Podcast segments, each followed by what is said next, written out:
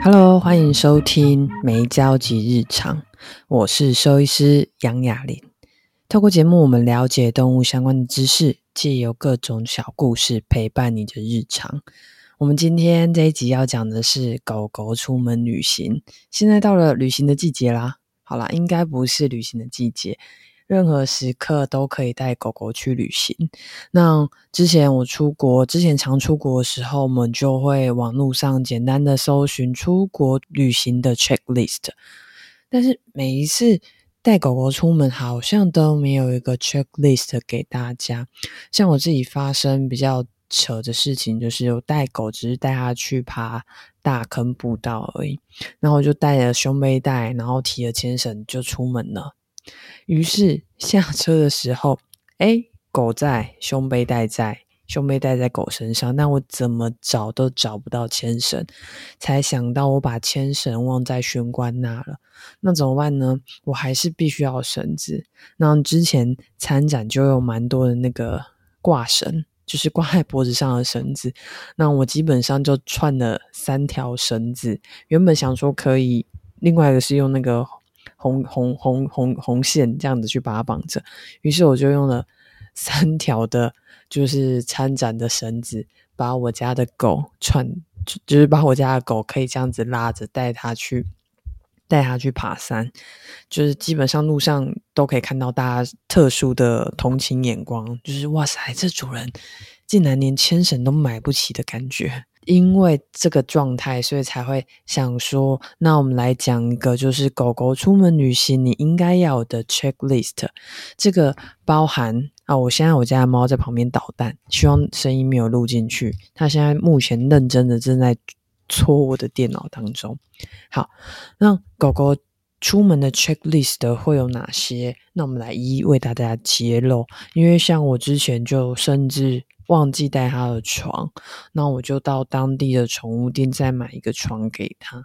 但当然没有带自己家里的床这么好，因为家里的床毕竟还有一些它相关的味道。好，那我们先来看出出门旅行的事前准备会有哪些，像是很基本的食吃的东西，食盆、水碗，然后它的食物。记得哦，你的食物不要想说啊，我挖出去了，让它吃好吃一点的，那我就带它平常很少吃的罐头啊、零食啊。记得狗的部分，它的肠胃道没有像人的一样这么的自在。我今天吃麦当劳，明天吃摩斯汉堡，我其实都不会拉肚子，不会乱便。但是狗狗的胃肠道的菌虫没有像我们的那么厉害，所以。出去玩，它已经相对，它已经会耗费蛮多的体力了。食物就尽可能帮它准备，诶，它平常就爱吃的东西，所以它平常在吃的，再吃了饲料，你就可以带饲料给他。那顶多帮他带一个小小的罐头，去鼓励他。哇，今天玩了一整天，回饭店可以吃。那所以基本上食物就带他平常平常在吃的。那也记得可以带零食，零食的部分是。可以鼓励他，同时如果就是他跑得比较远，也可以就有零食去把他叫回来。所以食物的部分很重要。然后接下来是衣服，衣服就是基本上胸背带一定要带，然后甚至胸背带可以帮他挑有反光条的，就是在夜晚当中散步也会比较安全。那胸背带带之外，记得一定要带牵绳，不要像我一样就这么夸张，连牵绳都没有带。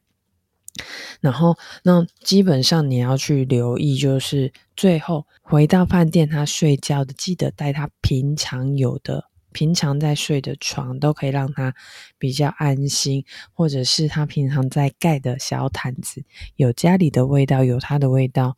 不然累了一天，如果没有办法好好睡觉，隔天其实就没有比较好的体力了。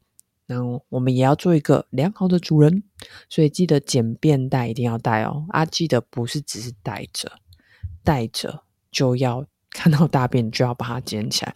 我之前我家狗大便的时候，然后我就去捡，然后捡的时候。我发现这个大便已死亡，因为我捡到别人的狗的大便，就是那个大便是冰的。正常来讲，狗大下去的大便不应该是冰的，但我还是有顺手把它捡起来啊。所以，请当一个良好的饲主，捡大便都可以让讨厌狗的那些人，不要有负面的声音，就是哦，都是怎么样怎么样子，都都哦，好多狗大便哦，都踩到狗大便这些的状况。好，那。哦，食物的部分再提醒一个，如果他有一些常用的、常备的药品，就是他平常有在吃的慢前，要记得帮他带。然后或者是有一些保健品啊、皮肤的啊、营养的啊、关节的啊，都要记得帮他带，让喂给他。那你也可以特别去留意，就是你可以找你平常在看诊的家医科，确认它不会晕车。有一些狗，像我家的狗很幸运，它其实不会晕车，它甚至日月潭的船都可以坐，就是它都是很自在的。那其实有一大部分狗狗会晕车，它在。这车上的状况，他可能会比较兴奋啊、焦躁啊、呕吐啊、乱大小便啊，然后或者是乱抓、乱抓，就是车子内的东西都是有可能的。那就是有时候你很难去区分他是真的是晕车了，还是他过度兴奋。但会建议你可以跟医生讨论，可以给他一点晕车药，让他在车子的旅途当中就是可以坐得比较舒适。那如果它其实是因为不适应车子，真的的确有这些狗，就是它其实会蛮焦虑、焦躁的。它不见得是晕车，它只是不适应，不适应坐车的这个环境，让它的这些紧张、焦虑都有可能就是造成你可能不太愿意带它出去。那如果你发现你家的狗狗，哎，你很难区分到底是怎么样子，到底是晕车还是太紧张，你可以跟医生讨论。然后，或者是同时，你可以让你的狗狗有一些减敏的训练。什么意思？出门前来个几次，你跟你的狗狗坐上车，然后呢，没有，你们就坐在车上。如果它不紧张、不焦虑，它在房旁边放松的趴下休息，你其实就可以给它一个零食，让它知道在车上不会有坏事情发生。等于是循序渐进，让它。就是接下来下一步，你可能是在装车上都 OK 了。下一次训练的时候，你可以发动，但一样都哪里都不要去，让狗狗习惯引擎的声音。多几次之后，有些狗狗就会改善它的焦虑跟紧张。那所以你要去做的事情是，狗狗连接原本可能是车子移动，好可怕。你可以让他改变的，诶，车子零食我喜欢，然后等于是。这是这时候就很重要，零食就不要任意给。你平常都用一样的零食给他，他就觉得，嗯，这也还好。真的要鼓励他，可以用他特别喜欢的零食，或者是你有一些压箱宝的零食可以给他。所以这个是在出门之前要去做准备的。那我自己也会准备狗狗的盥洗包，就是回到饭店呢，可以帮它擦脚啊、擦嘴巴的，确认有没有带一些小虫回来啊，带一些像我家的狗狗的脚毛，就是很容易粘到恰杂布啊，或者是有一些绿绿小小的东西，就很容易粘在它的脚趾缝，通常都要。帮他一一拔除，不然他就会很贴心的用他的嘴巴，趁你不注意的时候，在旁边就是偷偷的这样子啃。所以这个都是回到家要特别去，回到饭店要特别去帮他做到的清清理。然后，所以刚刚讲到床的部分呢，就是帮他准备他平常习惯的。那我家的狗有一次他去垦丁，我。然后我真的是没有 checklist，每次都会掉东掉西，就掉一个或两个。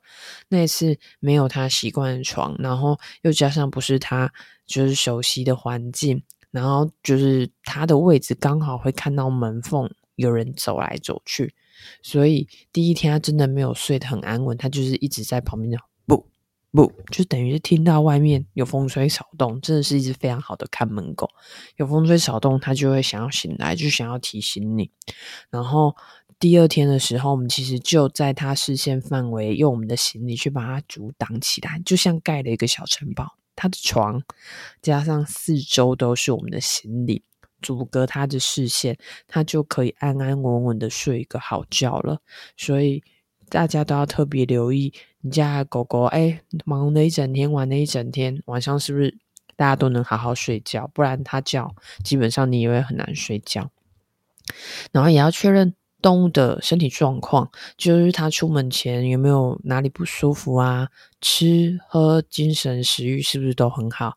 吃的 OK，然后就是没有就是呕吐啊，或者是拉肚子，任何的一些状况都要特别去留意。然后另外一个提醒大家，这个真的是备而不用。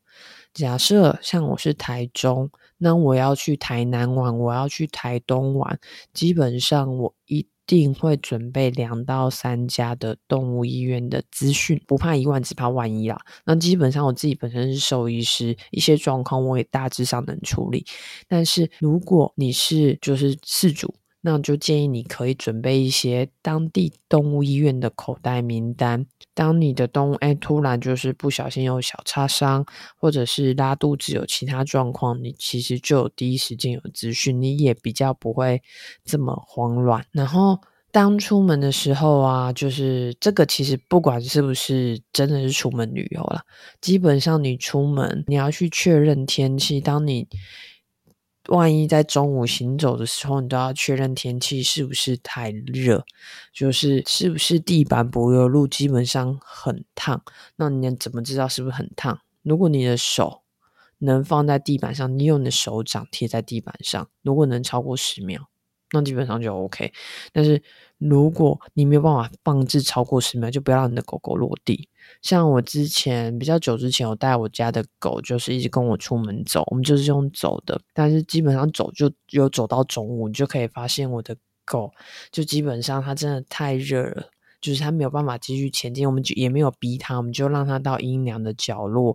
那我就赶快到前面的便利商店去买水、买冰块，把它用冰水让它喝，让它可以消暑，就是降温。不然热衰竭在狗狗而言是相当致命的，所以你都要去确认这个温度会不会造成它的进一步负担，因为你知道狗基本上它是靠脚垫在散热。那如果天气温度真的很高，那基本上它的体温的升高速度根本来不及它散热。那有一些特殊品种，像是短吻犬，像这些鼻子比较短的短吻犬，它的呼吸道其实相对都没有这么的健康健全，所以真的不要在大热天的时候让它去散步。所以标准是什么？你的手能贴在柏油路上十秒钟。基本上就可以让你的狗可以行走，但如果你都撑不到十秒钟，不要让它任意行走。接下来这部分我自己还没有填够，我觉得应该要一台车车。车子的部分基本上就像我刚刚讲的，如果天气真的很热，那你就让它在推车上，推着它前进，让它可以。可一样可以看风景，一样可以跟你旅游。同时，有一些店家其实要不落地，你一定要抱着它才能进去的。就借有推车啦，你也会比较方便，你可以推着它到处去旅行啊。然后也可以去有一些有一些展览的地方，看的地方也都是可以让狗狗可以直接进去的。接着在外面游玩的时候，一定要。定期的让你家的狗狗喝水，因为你自己口渴了，你会记得要喝水。那你在喝水同时，就让你的动物随时的补充水分，准备它的水罐，你才能确认，诶，它每天的喝水量，嗯，是多少？是不是太少？是不是不够？是不是要在多让它喝一些？那天气太热的时候，你也可以准备冰水让狗狗喝，让它的体内的温度可以更快速的降温。像上次天气比较热，那我就在我家就是准备了冰水，那我还加了冰块。但是因为加了冰块，我家的猫跟狗他们就对奶奶盆水有点害怕，就是觉得为什么东西浮在上面。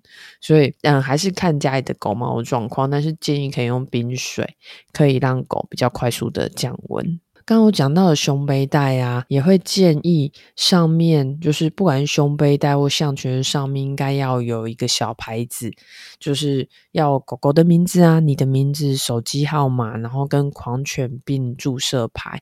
狂犬病注射牌就是这是一定一定需要去注射的嘛，所以你就直接把它挂在身上。你会想说啊，那用这些倒不如打晶片？对，打晶片一定是。基本的必要，你一定要有。那嗯、打晶片，万一你的狗真的走丢了，打晶片它要带到动物医院去。但如如果你家的狗狗其实有项圈，那基本上它就可以给看到上面的名字、手机号码，那你就可以联络主人。像我们上次在散步的时候，就有看到一只柴犬。它看起来就还蛮自在的，但是我们就会想说，嗯，柴犬怎么自己在这边散步？那它可能可能是不是走丢了？我们就会担心，我们就看了一下，那只狗还蛮亲人的。那它基本上走过来的时候，我们就看到一个上面就写了一个牌子，说：“哦，我只是在散步，我爸爸是谁谁谁。那他多久会来？就是带我回去，我家在哪里？”我当然不鼓励这种放养犬，因为毕竟放养呢，其实呃，意外总是在一瞬间发生的。这个其实都是不鼓励的，就是建议真的还是上前绳，让他可以有他自在的散步时间，但是最好是你可以带着他。像我们上次有一次也很危险，一样在某一条四线道的车道上，就看到只约克夏在那里冲来冲去，那我们基本上就担心他是不是乱跑啊、走丢啦，然后。真的是那个千钧一发，我们大概四五个人想要抓，但是越想要就是靠近他，就越想逃跑。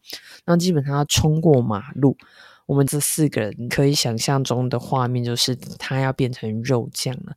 还好他顺利通过。就我们就让他就是在骑楼那边走，我们就没有继续跟着他。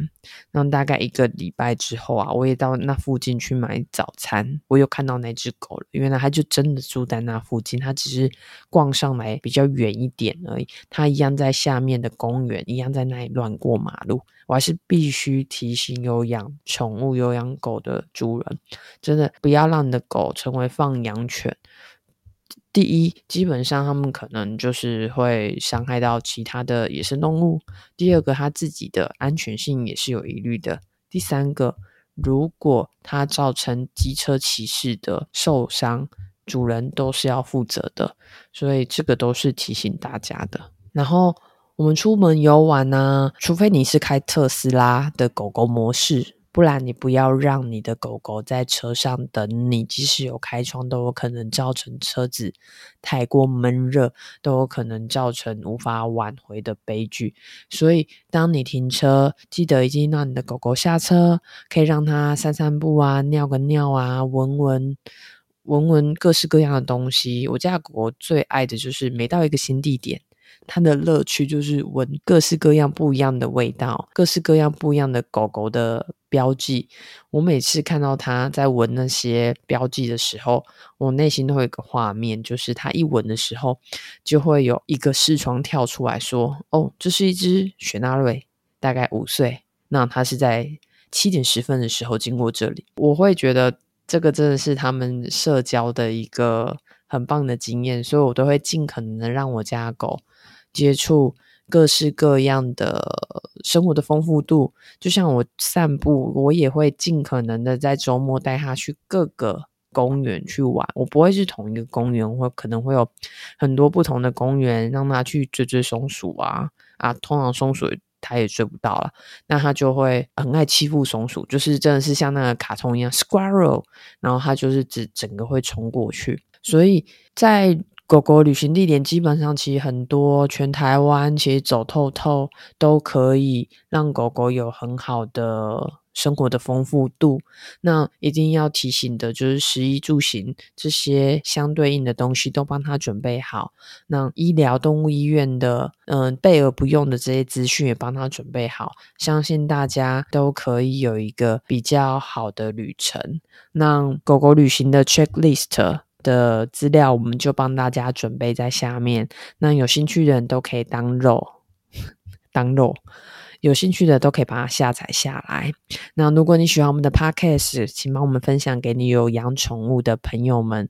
如果你喜欢我们，也帮我们按赞订阅，然后划五颗星，给我们好评，都是给我们最大的支持跟鼓励哦。那今天就这样子了，拜拜。